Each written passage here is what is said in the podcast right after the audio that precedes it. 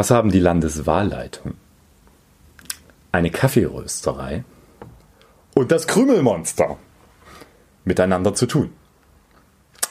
Sie sind möglicherweise Teil einer ganz großen Verschwörung, wenn man der AfD glaubt. Und da Verschwörungen ja immer interessant sind, gibt's davon heute mehr in unserem Podcast. Werte Kolleginnen und Kollegen, was ist denn das für ein Käse? Haben Sie eigentlich mal bedacht? Selbst in Sachsen. Schon alleine diese bodenlose Frechheit. Das ist doch aber nicht der Maßstab. Ja, da bin ich ja gespannt.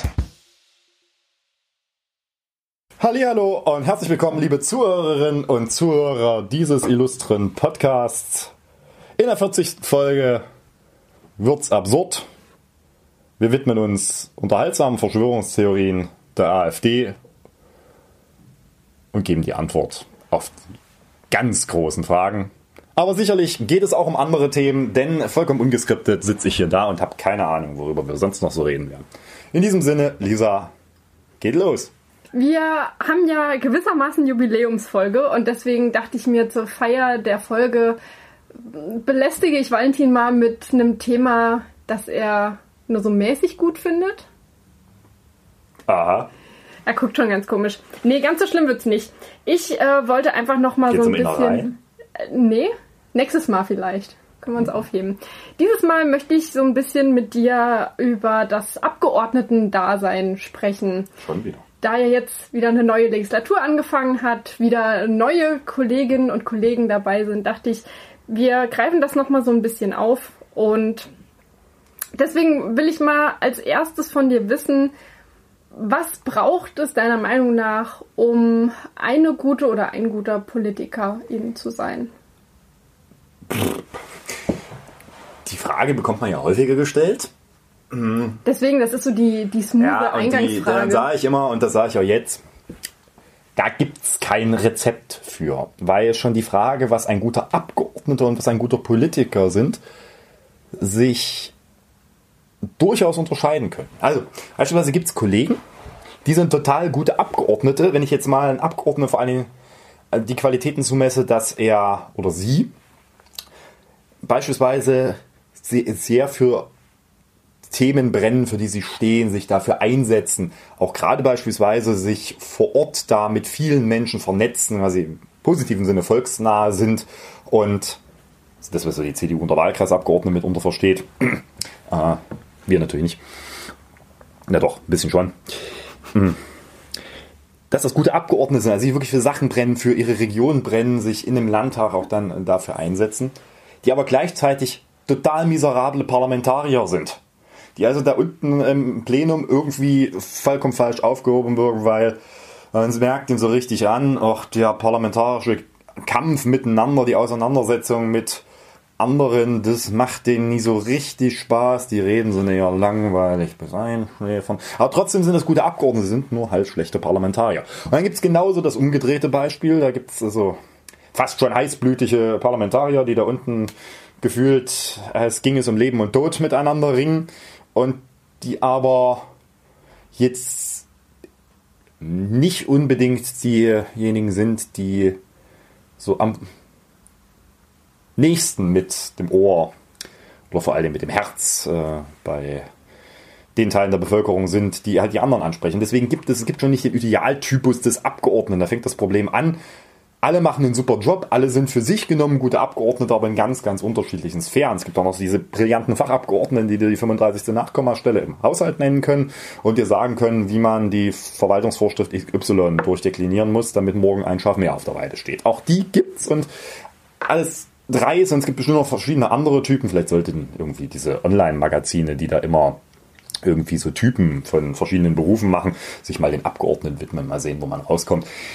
Allesamt sind wirklich in der Regel gut in der Vielfalt für ein Parlament, aber das macht es halt schwierig zu beschreiben, was ist ein guter Abgeordneter. Ich glaube vor allem ein was, man muss für irgendwas, sei es für die parlamentarische Auseinandersetzung, für eine Sache, für das Ziel, dieses Land nach vorne zu bringen oder seinen Wahlkreis brennen und das auch jederzeit deutlich machen und ein paar Skills ja, sollte man schon beherrschen. Vor allem sollte man Ah, man sollte ein etwas dickeres Fell mitbringen, sowohl was die Öffentlichkeit angeht, als auch die Auseinandersetzung im Parlament selber. Eine oh. hohe Frustrations... Ja, eine hohe Frustrationstoleranz hilft auch, vor allem wenn man in der Opposition sitzt, aber möglicherweise auch, wenn man in der Regierung sitzt. Das habe ich noch keine Erfahrung zu machen dürfen. Ich schließe jetzt aus deiner Antwort auch so ein bisschen, dass das der Grund ist, wie du zu einem Innenpolitiker wurdest. Oder hat sich das mehr so ein bisschen ergeben? Ähm, da kam eins zum anderen, wie das manchmal so ist. Und äh, nee, das war jetzt nicht der alleinige Grund. Ich habe mich für Innenpolitik schon immer sehr interessiert. Das ganze Thema Sicherung von Grund- und Bürgerrechten, Auseinandersetzung mit Eingriffsmaßnahmen, das war schon immer das, was mich seit vielen Jahren, seit quasi so den Erfahrungen aus der Zeit von Dresden Nazifrei einfach sehr bewegt hat. Und nun ja, da ist es dann auch nicht falsch, wenn man mit dem Stil, wie Innenpolitik mitunter ausgetragen wird, hart, manchmal herzlich, aber vor allem hart, hm, gut umgehen kann. Hier im Hause gibt es die, das fast schon Bonbon bei den innenpolitischen Debatten, dass bei innenpolitischen Duellen bei der Wahl der Waffen nicht gefragt wird, ob Degen oder Florett, sondern sofort zum Säbel gegriffen wird und dann auch der ein oder andere das Ding mit der Keule verwechselt. Also, das ist ein hartes Geschäft, aber dann kommt eins zum anderen. Und als parlamentarischer Geschäftsführer hast du sowieso nochmal so eine Sonderrolle in dem ganzen System, die sehr unterschiedlich beschrieben wird. Also einige sehen das eher als diejenigen, die sehr konziliant im Aushandlungsprozess sind. Es gibt aber auch diejenigen, und zu denen gehöre ich immer, die sagen, das müssen die absoluten Wadenbeißer im Parlament sein. Also quasi so ein bisschen die, das, was die Generalsekretäre bei den Parteien sind. Und da kam da halt eins zum anderen. Mir macht gerade dieses Plenargeschäft ungemein viel Spaß. Wir hatten auch wieder viel Spaß in der Auseinandersetzung mit dem AfD-Untersuchungsausschuss. Sofern man es als Spaß bezeichnen kann. Dazu äh, kommen wir, ich befürchte, noch früh genug. Während dein Thema ja so Innenpolitik ist, ist meins ja die Gleichstellung. Und wenn ich mir jetzt Innenpolitiker angucke, bewusst nicht gegendert, dann sind die sehr häufig männlich. Woran liegt das deiner Meinung nach, dass es so wenig Frauen in der Politik, das können wir, frage ich dich vielleicht gleich nochmal, also generell, aber jetzt auch ganz gezielt in der Innenpolitik gibt? Also so als ein bekannteres Positivbeispiel fällt mir nur Katha Schulze aus Bayern ein. Ja, das fällt viele mir jetzt auch sofort als Positivbeispiel ein. Die Kollegin Schäffer in äh, Nordrhein-Westfalen, ja kein unbedeutender Landtag, machte auch Innenpolitik. Die Vorgängerin hier von mir im Sächsischen Landtag war Eva Jenigen. Also das ist nicht naturgemäß so, dass Innenpolitik so männlich dominiert ist. Auf der anderen Seite sind wir natürlich auch bei den Grünen und in anderen mhm. Parteien sieht es durchaus anders aus. Ja, aber bei der SPD hat zum Beispiel Sabine Friedl in der vorletzten Legislaturperiode hier im Sächsischen Landtag Innenpolitik gemacht. Also ich glaube, dass das nicht so zwingend ist. Dass Innenpolitik dennoch vorrangig männlich ist, sieht man ja alleine an der Zahl der weiblichen Innenministerinnen. Null. Und entsprechend sieht jede Innenministerkonferenz halt so aus, wie sie aussieht. Wie sieht denn, vielleicht kannst du uns so einen kleinen Einblick geben, wie sieht denn eure Koalitionsverhandlungsgruppe für Inneres aus? Auch eher männlich geprägt. Hm. Also von unserer Seite nicht, aber von anderer Seite. Hm. Ja, aber wie gesagt, das ist, es liegt sicherlich auch daran, dass die mitunter harten Auseinandersetzungen in der Innenpolitik auch daher rühren, dass das ein vorrangig männliches Gebiet ist. Das könnte man auch sicherlich ändern, wenn mehr Frauen das machen würden. Aber wie gesagt, das ist so eine, ich glaube, das ist so eine Spirale, die sich da einfach bewegt. Ne? Dadurch, dass das sehr männlich ist, ist das eine sehr, mitunter muss man auch offen zugeben, wenn man sich hier den Innenausschuss im Sächsischen Landtag mal in der Öffentlichkeit angucken könnte, was ein bisschen schwierig ist, weil er ist ja nicht öffentlich schon und auch die Debatten sehr testosteronlastige Veranstaltung und das führt dann halt dazu, dass sich das quasi in so einer permanenten selbsterfüllenden Prophezeiungsspirale bewegt wo man, wie gesagt, durchaus trefflich darüber streiten kann, was da Grund und, äh, Grund und Anlass und Ursache und Wirkung sind. Aber man kann das am Ende konstatieren, dass fernab der Grünen und der Linken die Innenpolitik sehr, sehr männlich ist. Und da wir keine Innenminister stellen, kann, kann ja auch keine Innenministerin stellen, was sicherlich ein Fortschritt wäre. Das bringt uns schon so ein bisschen zu dem Punkt, den ich ähm, ja gerade schon so angerissen hatte, nämlich dass es ja auch generell in der Politik so ist, dass es eben sehr männerlastig ist und die Frauenanteile beispielsweise jetzt nach den Landtagswahlen wieder geringer sind, als sie das vorher sowieso schon waren. Hm, was ist da deine in dem Fall ja auch männliche Perspektive. Woran liegt das und was müsste passieren, um mehr Frauen in die Parlamente und eben in diese Führungspositionen auch zu bekommen? Na, woran liegt es? liegt vorrangig erstmal daran, dass äh, die Stärke der AfD auch dazu geführt hat, dass der Frauenanteil gesunken ist. Die AfD ist eine bekennende antifeministische Partei und stellt ungern Frauen auf ihren Listen auf und auch in den Wahlkreisen nur zu geringen Teil. Und das führt dann dazu, dass natürlich mit einer stärkeren AfD auch die Zahl der Frauen im Parlament sinkt. Generell ist das aber auch ein Problem, was die CDU viele Jahrzehnte einfach ignoriert hat, auch im sächsischen Landtag, und wo es ja auch eine Debatte dann darüber gab, nachdem sich kaum Frauen bei den Wahlkreisbewerberinnen und Bewerbern durchsetzen konnten, dass man versuchte, das über die Landesliste zu lösen und der Ministerpräsident dort eine quotierte Landesliste ja auch haben wollte, zumindest zum erheblichen Teil, was ihm auch zum großen Teil gelungen ist hat Tatsache dazu geführt, dass wir jetzt Frauen haben, die über die Landesliste eingezogen sind bei der CDU. Aber ganz generell haben wir die Situation, dass in allen Parteien, die keine verbindlichen Quotenregelungen haben, die Anzahl der Männer, die diese Plätze ausüben, deutlich höher ist. Gleichwohl eben auch das Problem ist in dem personalisierten Verhältniswahlrecht, wo zumindest zu Teilen durch Wahlkreise gewählt wird, die Umsetzung natürlich schwierig ist, weil eine Quotierung eines einzelnen Wahlkreises birgt rechtliche Probleme. Wobei natürlich auch da man ja ehrlich sagen kann, dass zum Teil ja auch Frauen in Wahlkreisen antreten, wo relativ wahrscheinlich ist, dass die eben nicht von den Frauen gewonnen werden. Die könnte man ja auch einfach aus, auf aussichtsreichere Wahlkreise setzen und klar, ob die den dann am Ende gewinnen oder nicht, äh, kannst du wieder deine berühmt-berüchtigte ja. Glaskugel rausholen. Naja, aber ganz aber so, so einfach ist es dann auch nicht. Du kannst ja nicht von oben vom Parteivorstand der Landesebene sagen, in dem Wahlkreis tritt die, die und die an. Das muss ja schon am Ende örtlich eine Versammlung entscheiden, um den Demokratieprinzipien des Wahlrechts zu genügen. Und da ist es halt schwierig, von oben zu steuern, wer wo antritt. Also man muss ja auch selbstkritisch sagen, wenn man auf die einzelnen Wahlkreise guckt, ist es auch uns Grünen nicht durchgängig gelungen, quasi die Hälfte der sächsischen Wahlkreise mit antretenden Frauen zu besetzen. Und siehst du da das Problem eher in den Strukturen, die gegeben sind? Also bräuchte es beispielsweise Gesetze, die das Ganze eben, ähm, die das Ganze festsetzen? Oder siehst du das Problem darin, dass zu wenige Frauen auch antreten oder sich quasi anbieten, um diese Ämter eben auch wahrzunehmen und auf diesen Plätzen anzutreten? Also es ist letztendlich ist es beides. Natürlich würden Gesetze dazu führen, dass der Frauenanteil steigen würde, aber gerade bei den immer in Rede stehenden Paritätgesetzen äh, begibt man sich in ein verfassungsrechtliches Spannungsfeld, was man nicht negieren kann. Und wenn man jetzt aber auf die andere, auf die Frage der Ursachen eher guckt, Politik ist eine sehr männliche, patriarchale Gesellschaft. Das ist der ganze, ganze Grundüberlegung, wie Parlamentarismus aufgebaut ist, von der Auseinandersetzung im Parlament über die Frage von Machtritualen und Machtsymbolen basiert auf einer Parlamentsvorstellung, wo es qua Gesetz so war, dass nur Männer im Parlament sitzen können. Es konnten ja auch nur Männer wählen.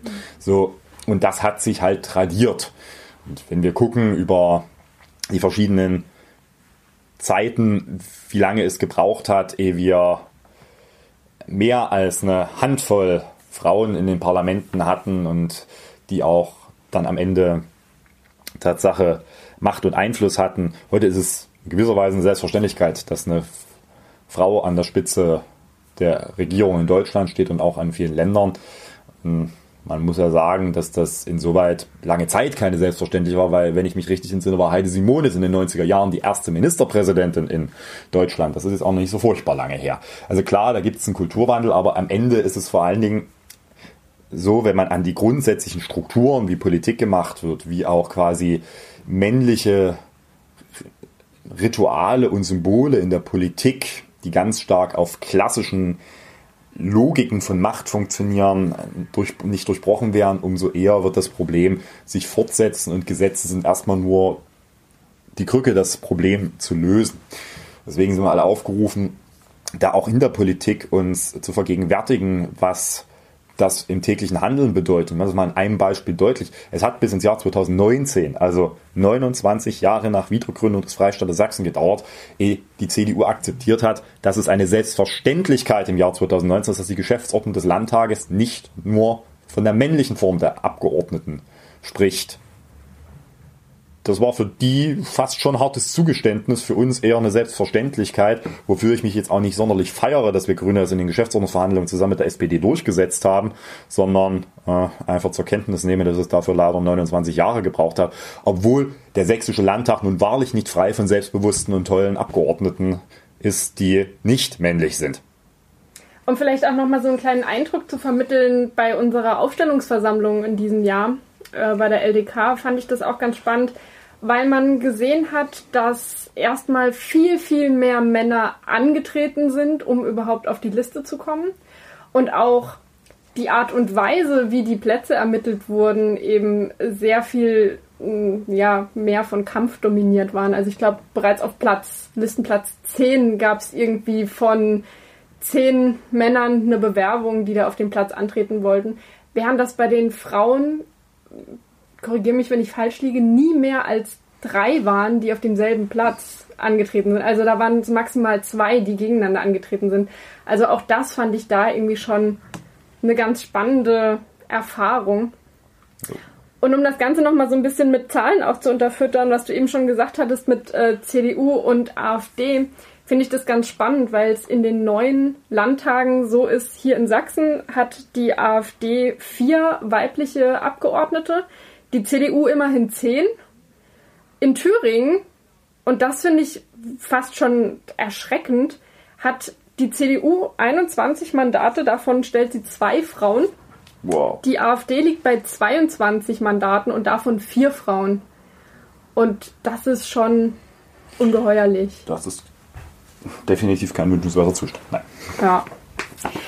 Ähm, ja, wo wir jetzt so bei der AfD sind, können wir ja vielleicht schon mal so ein bisschen überleiten. Ich will aber trotzdem noch nicht auf den Untersuchungsausschuss hinaus, sondern ich will jetzt nochmal von dir hören. Die Landtagswahlen sind jetzt vorbei, auch die Kommunalwahlen, die ja in diesem Jahr hier stattgefunden mhm. haben. Sprich, die ersten Stadtbezirksbeiratssitzungen und Stadtratssitzungen haben jetzt äh, stattgefunden. Und immer wieder höre ich gerade von denen, die neu in ihren Ämtern sind, dass das Thema Umgang mit der AfD ein sehr großes ist und dass man nicht so richtig weiß, wie man sich dahingegen verhalten soll, weil auf der einen Seite es sind ja Menschen und man will ja freundlich sein und auf der anderen Seite will man sich eben auch doch sehr stark von der Gesinnung abtrennen. Wie hast du das für dich damals gemacht, als du das erste Mal quasi mit der AfD konfrontiert warst? Ja, wir sind ja hier 2014 noch mit rückblickend fast schon dem linken Flügel der AfD konfrontiert worden, ne, im Vergleich zu heute. Das soll nicht entschuldigen, was die gemacht haben, weil die haben den Grundstein dafür gelegt und weder ein Bernd Lucke noch eine Frauke Petri können sich hier die Hände reinwaschen, indem sie den Laden irgendwann verlassen haben, sondern sie waren quasi diejenigen, die also den Zug aufs Gleis gesetzt haben, der jetzt mit voller Fahrt Richtung des äh, Angriffs auf die Demokratie fährt. Hm, ja, man muss da, glaube ich, erstens generell im persönlichen Umgang in einem Parlament sich überlegen, was hat man für einen Anspruch. Also natürlich sitzen wir mit Menschen zusammen, aber wir sitzen in erster Linie mit Parlamentariern zusammen. Das heißt, wenn ich generell das zu sehr auf einer menschlichen Interaktionsebene und nicht auf einem Austausch von Argumenten unterschiedlicher Standpunkte und dergleichen mehr münze, dann wird es halt schwierig. Und von daher, wenn man das für mich entschieden. Das führt zum einen dazu, dass man nicht jeden Angriff dort persönlich nimmt, zum anderen aber eben auch da, dass man im Umgang mit einer AfD sehr klar sagen kann, ich muss mich mit denen menschlich nicht verstehen, weil das ist Parlamente sind nicht darauf angelegt, dass sie mich menschlich mit irgendjemandem verstehen, sie sind darauf angelegt, dass Mehrheiten gebildet werden und entsprechender Austausch über aktuelle Fragen und stattfindet und Gesetzgebung funktioniert. Hm. Ja, das ist ein schwieriges Thema. Ich bin da sehr, sehr hart es gibt keine Forderung der AfD, die nicht einen instrumentellen Charakter haben. Also noch ein noch so gut gemeinter Antrag der AfD hat immer zum Ziel, die AfD-Position nicht nur zu stärken, sondern die anderen zu schwächen. Eine, jeder AfD-Antrag hat irgendwo, und das machen die an jeder Debatte deutlich, dann doch irgendeine Zielstellung, die eben nicht dazu führt, dass äh, das ein guter Antrag ist, dem man zustimmen kann, sondern dass ganz klar ist, dass sich dahinter die Ideologie der AfD durch und durch verbirgt und denjenigen sollte man keine Erfolge gönnen. Deswegen ist für mich ganz klar, ich stimme keinen Anträgen der AfD zu. Ich werde ihn aber gleichzeitig, und das ist auch eine Entscheidung, ihrer Minderheitenrechte nicht nehmen. Zwar nicht durch irgendwelche Geschäftsordnungstricks. Ich werde keinen AfDler wählen, um das auch nochmal klar zu machen. Wir hatten ja die Debatte um den Landtagsvizepräsidenten. Mir kann keine Geschäftsordnung der Welt vorschreiben, dass das, was in der Verfassung steht, nämlich dass ich als Abgeordneter nur meinem Gewissen unterworfen bin und der Freiheit meines Mandats nehmen und sagen, ich muss einen AfDler wählen, findet nicht statt. Aber wir haben beispielsweise jetzt Debatte heute um die Einsetzung des Untersuchungsausschusses. Natürlich hätte man das Ding ablehnen können. Ja? Hätten alle dagegen gestimmt, wäre das Ding abgelehnt worden. Richtigerweise steht in der Verfassung, dass ab 20 Prozent der Zahl des Landtages, wenn die das beantragen, ein Untersuchungsausschuss einzusetzen ist. Das heißt, das hätte nur dazu geführt, dass die AfD am nächsten Tag vom Verfassungsgerichtshof gezogen wäre und dort Recht bekommen hätte. Ja, weil es steht nun mal in der Verfassung. Dann sind die Zähne knirschen, meine Hand bei Enthaltung gehoben, wie viele andere. Weil das halt Minderheitenrechte. Und das werden wir ihnen quasi auch nicht geben. Ich halte nichts davon, die Geschäftsordnung oder gar die Verfassung auszuhöhlen, um der AfD zu schädigen. Am Ende ist es aber eine Grundsatzentscheidung. Legitimiere ich das, die politischen Ziele der AfD durch Erfolge von ihnen? Dann stimme ich auch AfD-Anträgen zu, wovor ich warne. Oder erkenne ich, dass jedwede Legitimation der AfD durch entsprechendes Handeln nicht zur Debatte steht, weil es die Feinde der Demokratie in den Parlamenten stärkt. Und dann ist die Entscheidung relativ klar. Und die Entscheidung muss jeder Abgeordnete für sich und jede Fraktion für sich treffen. Aus grüner Sicht, ist, glaube ich, sind wir da relativ klar, was den Umgang mit der AfD angeht. Um das nochmal auf die eins niedrigere Ebene, nämlich die kommunale, kommunale Ebene zu bringen. Ah, da wird es natürlich schwieriger, weil gerade Kommunalpolitik ist natürlich wesentlich persönlicher als ein Parlament. Aber da ich tatsächlich nie in einem Kommunalparlament gesessen, also im Stadtbezirksbeirat Neustadt war ich mit äh, keinem AfDler bis, äh, konfrontiert bis 2014, da kam dann erst 2014. Äh, habe ich da quasi keinen eigenen Erfahrungshorizont. Natürlich kommt dann immer sofort, es geht um die Sache. Ja, aber ich glaube, da geht es eben dann auch nicht um die Sache. Auch die AfD macht auch ihre Kommunalpolitik ideologieorientiert an ihrer Grundsatzideologie einer letztendlich verfassungsfeindlichen Ausrichtung der Politik der AfD. Und auch da legitimiert man deren Handlung. Da gibt es auch kein, selbst bei Geschäftsordnungsfragen, auch Geschäftsordnungsfragen sind am Ende politische Fragen. Und deswegen ist das für mich eine Grundsatzfrage, die auch auf der kommunalen Ebene nicht aufhört. Es ist viel wichtiger, sich mit der AfD präzise, deutlich argumentativ auseinanderzusetzen. Immer deutlich zu machen, was wollen die hier eigentlich wirklich, was hinter dem Antrag steht. Das ist meistens einfacher, als man denkt, weil die AfDler sind ja auch noch so blöde in der Regel zu sagen, was sie wollen. Also das mal ein Beispiel deutlich schnell, auch heutige Debatte zum Untersuchungsausschuss. Da hatten die einen Änderungsantrag gestellt, die Zahl der Mitglieder abzusenken um eins, um irgendwie pro Jahr 700 Euro zu sparen. Dieser Untersuchungsausschuss kostet mehrere 10.000 pro Jahr. Also das ist jetzt wirklich nicht der Punkt. Aber es war natürlich durchsichtig, dass man es nur um eins absenken wollte, weil das war das Grün, das zweite Grünen-Mitglied in diesem Ausschuss. Ja, und dann habe ich da allgemein, dass das eine, eine Schwächung der Fraktionen im Ausschuss äh, zur Folge hätte vorgetragen, weswegen wir das ablehnen werden.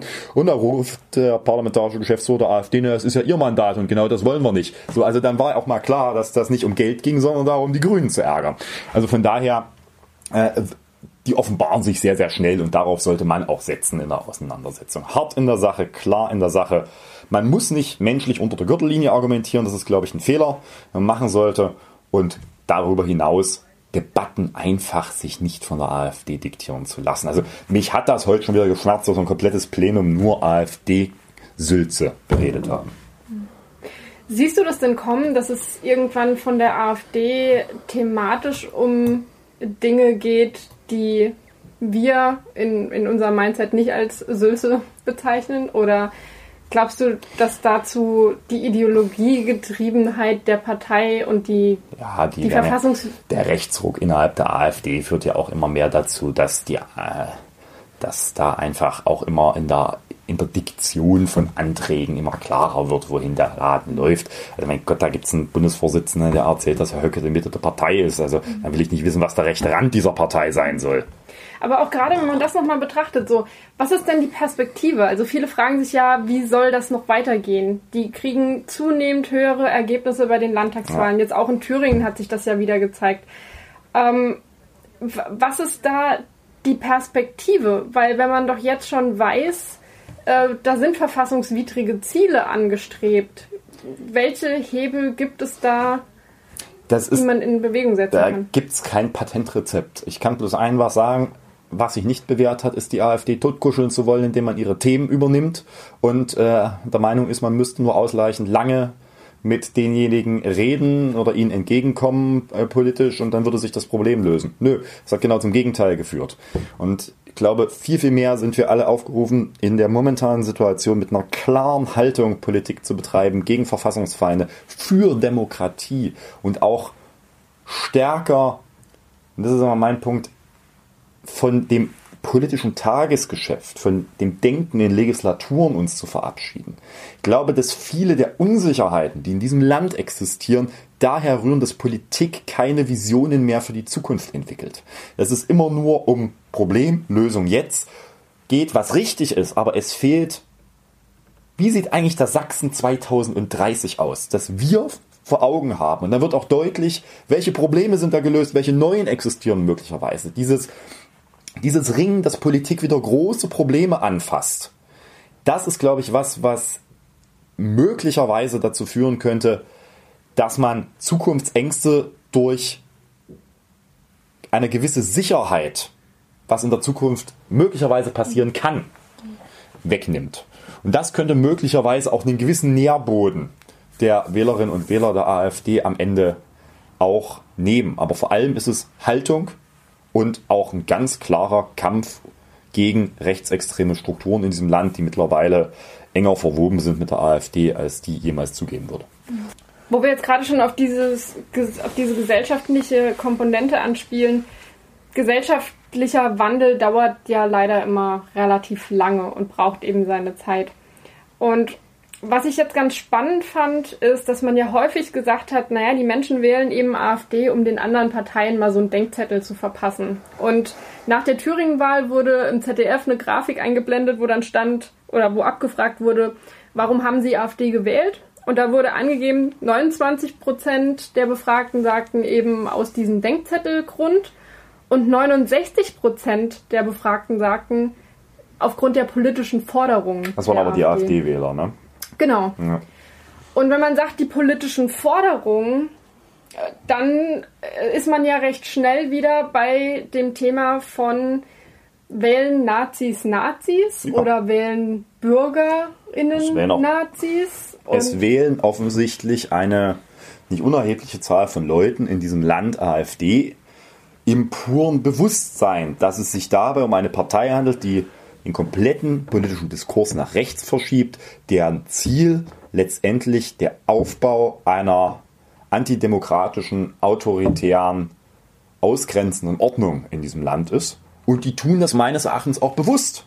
Also es gibt für mich auch nicht diese Entschuldigung, ja, man muss ja deren persönliche Situation und so weiter berücksichtigen. Das kann ja alles sein, aber man muss sich halt dann auch überlegen, was man wählt. Und es gibt für mich keine Entschuldigung dafür. okay, gesagt, jetzt werden wahrscheinlich wieder haufenweise äh, AfD-Wählerinnen und AfD-Wähler erzählen, dass ich sie übel beschimpfe. Und nö, ich beschimpfe sie nicht. Sie können AfD wählen. Das ist das Schöne an einer Demokratie. Sie können auch alles sagen in diesem Land, was von einem, ne? nie so viel über Positionen der AfD geredet worden in diesem Land wie in den letzten Jahren und trotzdem wird immer behauptet, man dürfte in diesem Land nichts mehr sagen. Können sie alles machen, aber niemand hat aus dem Wahlrecht und aus der Meinungsfreiheit die Garantie zugestanden bekommen, dass er sich für sein Verhalten nicht rechtfertigen muss. Und das ist das Schöne an der demokratischen Auseinandersetzung. Ich kann es scheiße finden, AfD zu wählen. Die AfDler finden es auch scheiße, grün zu wählen. So. Und das ist keine Beschimpfung, das ist einfach darstellen, was ist. Hier haben offensichtlich in den letzten Landtagswahlen haufenweise Leute die AfD gewählt, weil sie eine solche Partei wählen sollen und nicht obwohl. Und deswegen glaube ich auch, dass die Hoffnung, die AfD würde sich durch einen weiteren Rechtsruck irgendwann unwählbar machen, dass sich das gar nicht erfüllt, weil offensichtlich nicht unerhebliche Teile der Bevölkerung genau das wollen. Und da ist dann halt nur vorsichtig an der Bahnsteigkante, klare Haltelinie und das komplette Instrumentarium, was politisch zur Verfügung steht, da aufbringen, um zu verhindern, dass es in diesem Land einen weiteren Rechtsruck gibt. Und das fängt aber bei der klaren Haltung auch derjenigen an, die in diesem Land regieren. Das ist nicht die AfD, aber mitunter hatte man in der Vergangenheit bei manchen politischen Aussagen das Gefühl, die AfD sitzt schon irgendwo mit am Kabinettstisch. Jetzt haben wir so diesen politischen Faktor, gesellschaftlichen Faktor. Wie sieht es denn so mit rechtlichem Faktor aus? Stichwort wehrhafte Demokratie oder ah, Parteiverbotsverfahren. Das ist eine sehr spannende Debatte. Also die ist rechtlich sehr spannend. Ich glaube, sie ist praktisch. Hm. Also ich ringe da auch gedanklich immer noch. Äh, jetzt mal, ohne dass das meine Poli eine politische Meinung von mir ist. Also spielt sich ja in der Entscheidung des Bundesverfassungsgerichts zur NPD jetzt folgende gedankliche Konstellation im Hirn ab. die damals auch schon befürchtet wurde, dass das ein Problem werden wird, äh, weil die ja auch teilweise aus der EGMR-Rechtsprechung stammte und letztendlich ja diese Relevanzschwelle eingezogen wurde, wo ja auch genau jetzt das eintritt, was damals alle bei der Relevanzschwelle gesagt haben, hm, wird schwierig. Wir sind jetzt möglicherweise, muss man sich über unterhalten, an einem Punkt, wo die Kombination aus politischer Positionierung der AfD, für, bei einigen den Anschein erweckt, ja, man könne die, müsse die jetzt verbieten und gleichzeitig greift das Argument wie bei der NPD, wir sind faktisch unbedeutend, nicht mehr. Und jetzt will ich mal den ersten Punkt vollkommen beiseite lassen, den ich eben nicht teile, weil die meines Erachtens die Anforderungen des Bundesverfassungsgerichts nochmal ganz andere sind. Wir reden immer noch über die Frage der aktiv-kämpferischen Haltung und desgleichen mehr, aber ich axiomiere jetzt mal, es wäre so, dass die AfD auf diesem Status ist, entsteht natürlich das demokratietheoretische Problem, dass ich einen immer schwereren Eingriff in unsere Verfassungsordnung vorsehe in das Recht derjenigen, die die AfD gewählt haben, je größer die ist. Ich nehme jetzt in Sachsen bis zu 27,5 Prozent der Leuten ihre gewählten Mandatsträgerinnen und Mandatsträger, also ihre Stimmen weg. Und das ist dann am Ende auch nicht nur ein demokratietheoretisches Problem. Da muss man sich die Frage stellen, wenn man diesen Schritt gänge, was hat denn das für Folgen? Also, ich glaube nicht, dass sich 27,5% der Bevölkerung das gefallen lassen werden. Und deswegen ist das ein ganz, das ist ein ganz, ganz dünnes Eis, auf dem man da momentan balanciert, wenn man darüber redet. Weil sehr schnell sich so ein bisschen die, die süße Frucht, naja, jetzt sind sie ja, aber sie sind ja im Gegensatz zur NPD wesentlich bedeutender, möglicherweise auch dadurch viel gefährlicher als die äh, NPD, das ist klar. Hm, dann könne man jetzt ja. Und da ist aber, also da ist mir noch nicht ganz wohl bei, darüber überhaupt umfassend zu diskutieren, weil das bedarf noch einer vielfachen Vertiefung dessen, was was den Umgang auch mit der AfD angeht. Es ist, es ist das letzte Schwert, was dem äh, letztendlich dem der Politik und Parlament und der Bundesregierung, den Regierungen der Länder zur Verfügung steht. Und wenn man dieses Schwert zückt, dann kriegt man das nie wieder rein in die Scheide. Und deswegen, ja, ich bin da sehr skeptisch, was solche Auseinandersetzungen angeht. Rechtspolitisch kann man da trefflich drüber streiten. In der praktischen Relevanz fürchte ich, dass das eine, dass wir jetzt quasi schon wieder die Schwelle über der Schwelle erreicht haben, dass quasi sie zu bedeutend sind. Jetzt mal fernab der rechtlichen Bewertung. Ihr seht oder hört, besser gesagt, da rumort's in meinem Kopf auch ziemlich an der Stelle weil man einfach in so, man kommt so in Zirkel und äh, klatscht permanent gedanklich an eine Wand. Hier auf der einen oder auf der anderen Seite. Ähm, kommen wir noch mal auf, auf das Gesellschaftliche zu sprechen, weil vor einer guten Woche fand ja auch die große fünfjährige Geburtstagsparty von Pegida statt, wo wir bei der Gegendemo waren. Und auch da hat sich ja einfach wieder gezeigt, wie stark und wie eingefahren diese Spaltung zwischen den Demonstranten und Demonstranten und eben der Gegendemo da ist. Wenn du jetzt sagst, man muss den Leuten eine Vision geben, dann teile ich das an und für sich. Aber es fällt mir trotzdem schwer daran zu glauben, dass man diese Menschen. Die nicht. Beziehungsweise ich sehe nicht so richtig, wie man diese Menschen Wie wieder gesagt, einfängt. Das ist ja höchstens ein kleiner Punkt unter ganz, ganz vielen. Und da geht es um den Teil möglicherweise der Wählerschaft, also mal im Ernst zu sein, was da bei Pegida steht und demonstriert, kriege ich da nicht wegdialogisiert, wie einige glaubten und auch nicht mit einer Vision überzeugt. Also wer da fünf Jahre lang treu und brav hinter Neonazis und anderen äh, Rechtsauslegern hinterhergetigert ist, der wird sich von nichts mehr überzeugen lassen. Das ist ja eine Parallelwelt und also, würde jetzt auch ein bisschen vorsichtig sein, dass man da die Spaltung der Gesellschaft an dem Verhältnis Demo zu Gegendemo äh, sieht, dann hätten wir eine ganz andere Spaltung in dieser Gesellschaft. Das liegt in der Natur der Sache, dass man da nicht viel miteinander reden will. Ich habe keine Lust, mit äh, großartig da mit einem zu reden, der einen permanent anschreit oder sonst was und als Volksverräter tituliert. Äh, da, ich glaube, daran sieht man jetzt nicht die Spaltung der Gesellschaft, weil das liegt in der Natur der Sache, dass eine Gegendemo gegen Pegida jetzt nicht dazu da ist, mit denen großes Dialogfeld da aufzumachen, sondern eine Gegendemo zu führen, die deutlich macht, liebe Leute, wir wollen euch ja nicht. Und vor allem nicht eure Position.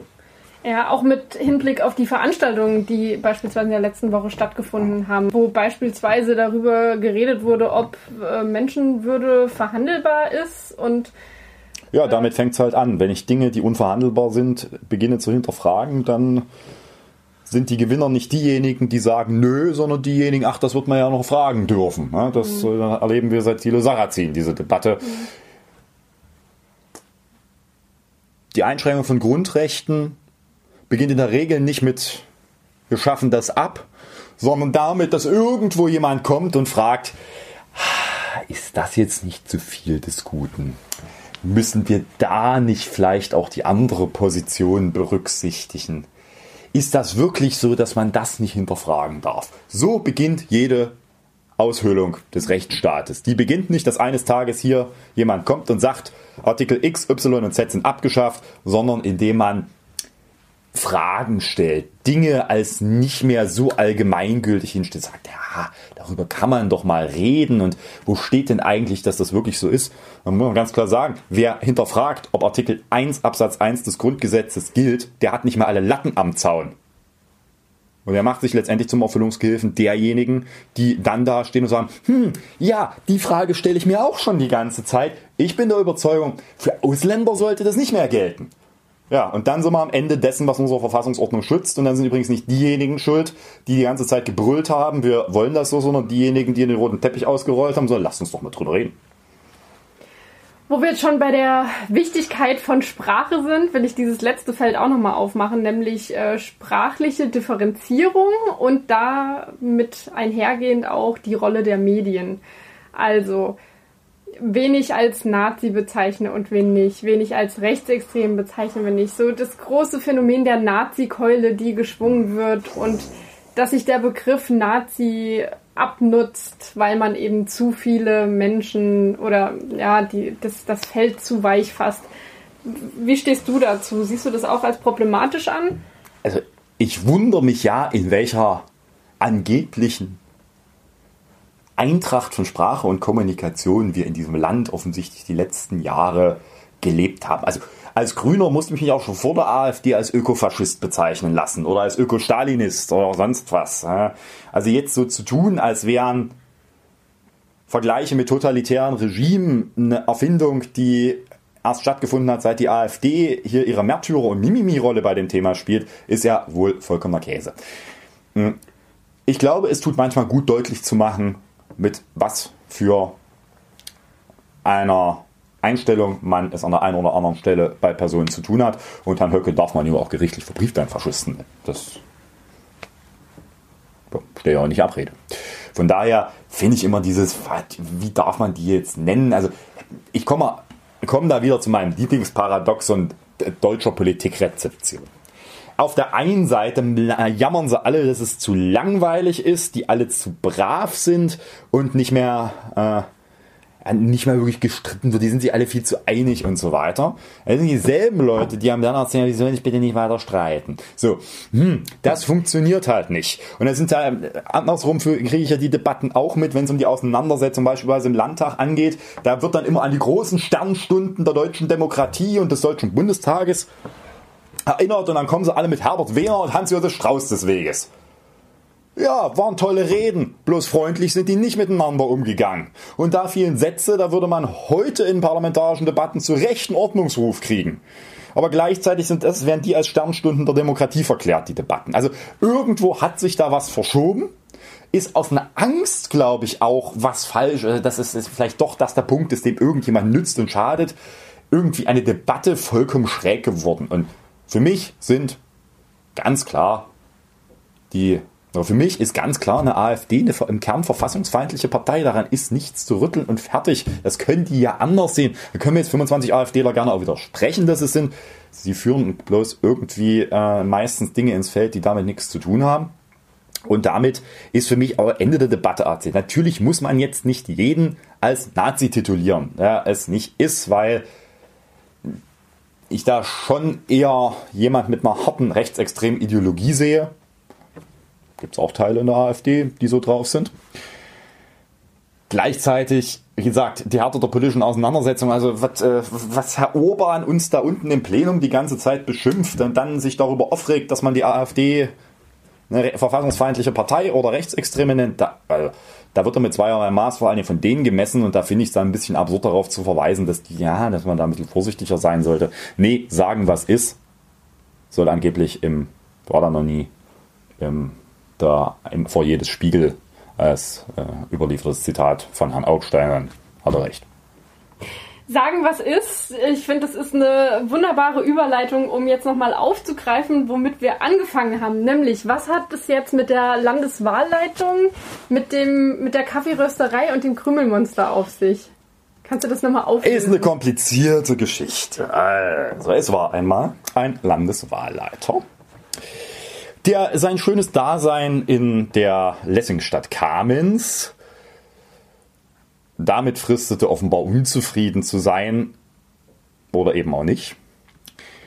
Und ihm ging es eigentlich gut und dann kamen dunkle Mächte und mobbten ihn raus. Er selbst, seines Zeichens Landeswahlleiter, war wohl in der öffentlichen Kommunikation angehalten zu behaupten, er bräuchte mehr Zeit, um seiner Frau in einer Kaffeerösterei zu helfen.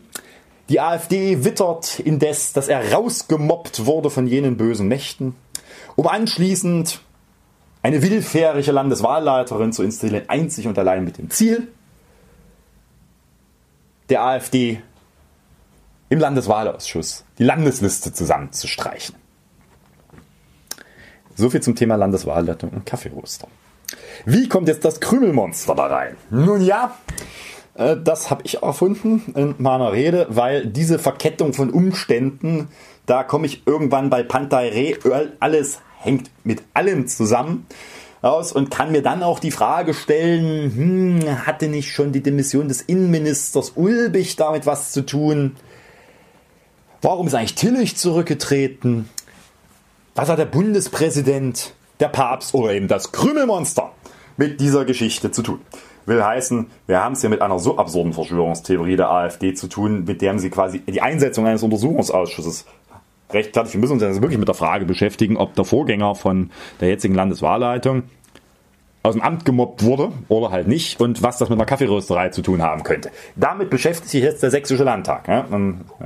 Und das ist quasi die Lösung des Ganzen. Darüber haben wir heute im Sächsischen Landtag debattiert. Bei der Einsetzung des Untersuchungsausschusses, wie ihr hört, bin ich von der Notwendigkeit dieses Untersuchungsausschusses nun wahrlich nicht äh, überzeugt. Die AfD hat es mit Minderheitenrecht daneben eingesetzt bekommen. Aber das ist quasi die Verbindung von Landeswahlleitung, Kaffeerösterei und Krümelmonster. Und jetzt erzähl uns noch mal, was bedeutet dieser Untersuchungsausschuss? Also wie lange ist der eingesetzt? Äh, wie tagt der? Wer sitzt da drin? Naja, wie lange der eingesetzt ist, ist eine gute Frage. Die AfD verkündete heute schon, sie würde hunderte von Zeugen vernehmen wollen. Also wenn das so wie beim NSU-Untersuchungsausschuss ist, wo so zwei Ta Zeugen je Sitzungstag geladen wurden und ein Sitzungstag je Monat anberaumt wurde, Da wird es eng mit 100 Zeugen. Also sprich, das kann durchaus sein, wenn die das machen wollen, dass wir hier über die komplette Legislatur diesen Spaß machen. Naja, nun kommt es ja auch noch dazu, dass heute mehrere Fraktionen, unter anderem auch wir, angekündigt haben, dass die AfD sich mal nicht so sicher sein sollte, dass nur sie da Zeugen benennen wird. Wir haben auch Interesse, was der ein oder andere AfDler da für einen Beitrag zur Kürzung der Liste geleistet hat. Von daher, der kann schon lange dauern. Wer sitzt da drin? Naja, es sind 18 Leute. Für uns sitzt Katja Mayer und ich in diesem Ausschuss. Der Vorsitzende ist Lars Hover, Untersuchungsausschuss gestellt. Der hat den NSU-Untersuchungsausschuss in der letzten Legislaturperiode geleitet der stellvertretende Vorsitzende ist von der AfD gestellt. Es handelt sich um Herrn Hütter, der einen großen Teil der Bevölkerung durch seine vergebliche Suche nach einem Maxim Gorki Park in Sachsen bekannt und mir aus dem NSU-Untersuchungsausschuss als jemand bekannt, der nicht mal im Ansatz in der Lage ist, eine präzise Frage zu stellen. Also warum die den zum stellvertretenden Vorsitzenden machen, das erklärt dann auch selber, wie ernst man diesen Ausschuss nimmt. Ja, und was kommt da am Ende raus? Meine These nicht. Also das ist also so an den Haaren herbeigezogen. Das, ich kann mir da wirklich äh, viel vorstellen, was die AfD beim Schreiben dieses Untersuchungsausschussantrages möglicherweise beim äh, ein oder anderen bewusstseinserweiternden Substanzen genascht haben könnte. Nun ja, wir werden sehen. Meines Erachtens eine weitgehend sinnlose Geschichte. Soweit. Wir haben noch einen Gast in unserer heutigen Folge. Hallo. Hallo. Das ist nicht, das ist nicht das, das Krümelmonster. Das kommt und, später. Und auch nicht die Frau der Kaffeerösterei. Soll ich jetzt sagen, wer ich bin? Ja, Nein. sag mal. Hier ist Katja. Hallo Katja. So, und worüber reden wir jetzt? Wo seid ihr denn stehen geblieben? Wir haben heute 40. Folge. Was möchtest du dem Podcast Zwischenrufe zum, zur 40. Folge wünschen? ich will sagen, dass ich fast jeden Podcast gehört habe und total begeistert bin und gespannt bin, was ich diesmal über das Krümelmonster zu hören bekomme. Wir überstrapazieren das Krümelmonster jetzt aber etwas. Naja, gut. Und das war jetzt quasi unser physisches Mitbringsel dieses Mal. Und wir verzichten auf weitere Darlegen in dieser Sache. Weisen aber wie immer darauf hin, dass wir uns freuen, falls ihr uns Themenwünsche zukommen lassen möchtet, weil ansonsten müssen wir auf einmal nächstes Mal wirklich noch über Innereien sprechen. Nein, bitte nicht. Über Inneres dann eben wieder. Also dann, danke fürs Zuhören. Das wäre eigentlich mal ein cooler Wahlspruch, wenn ich gegen Sebastian Fischer angetreten wäre. Inneres statt Innereien. Googelt mal, was der vorher gemacht hat. Und jetzt wieder macht? Weiß nicht, ob Herr Fischer wieder kocht. Ich glaube, kochen kann er. Von Politiker durch Finger lassen sein. In diesem Sinne noch einen schönen Tag.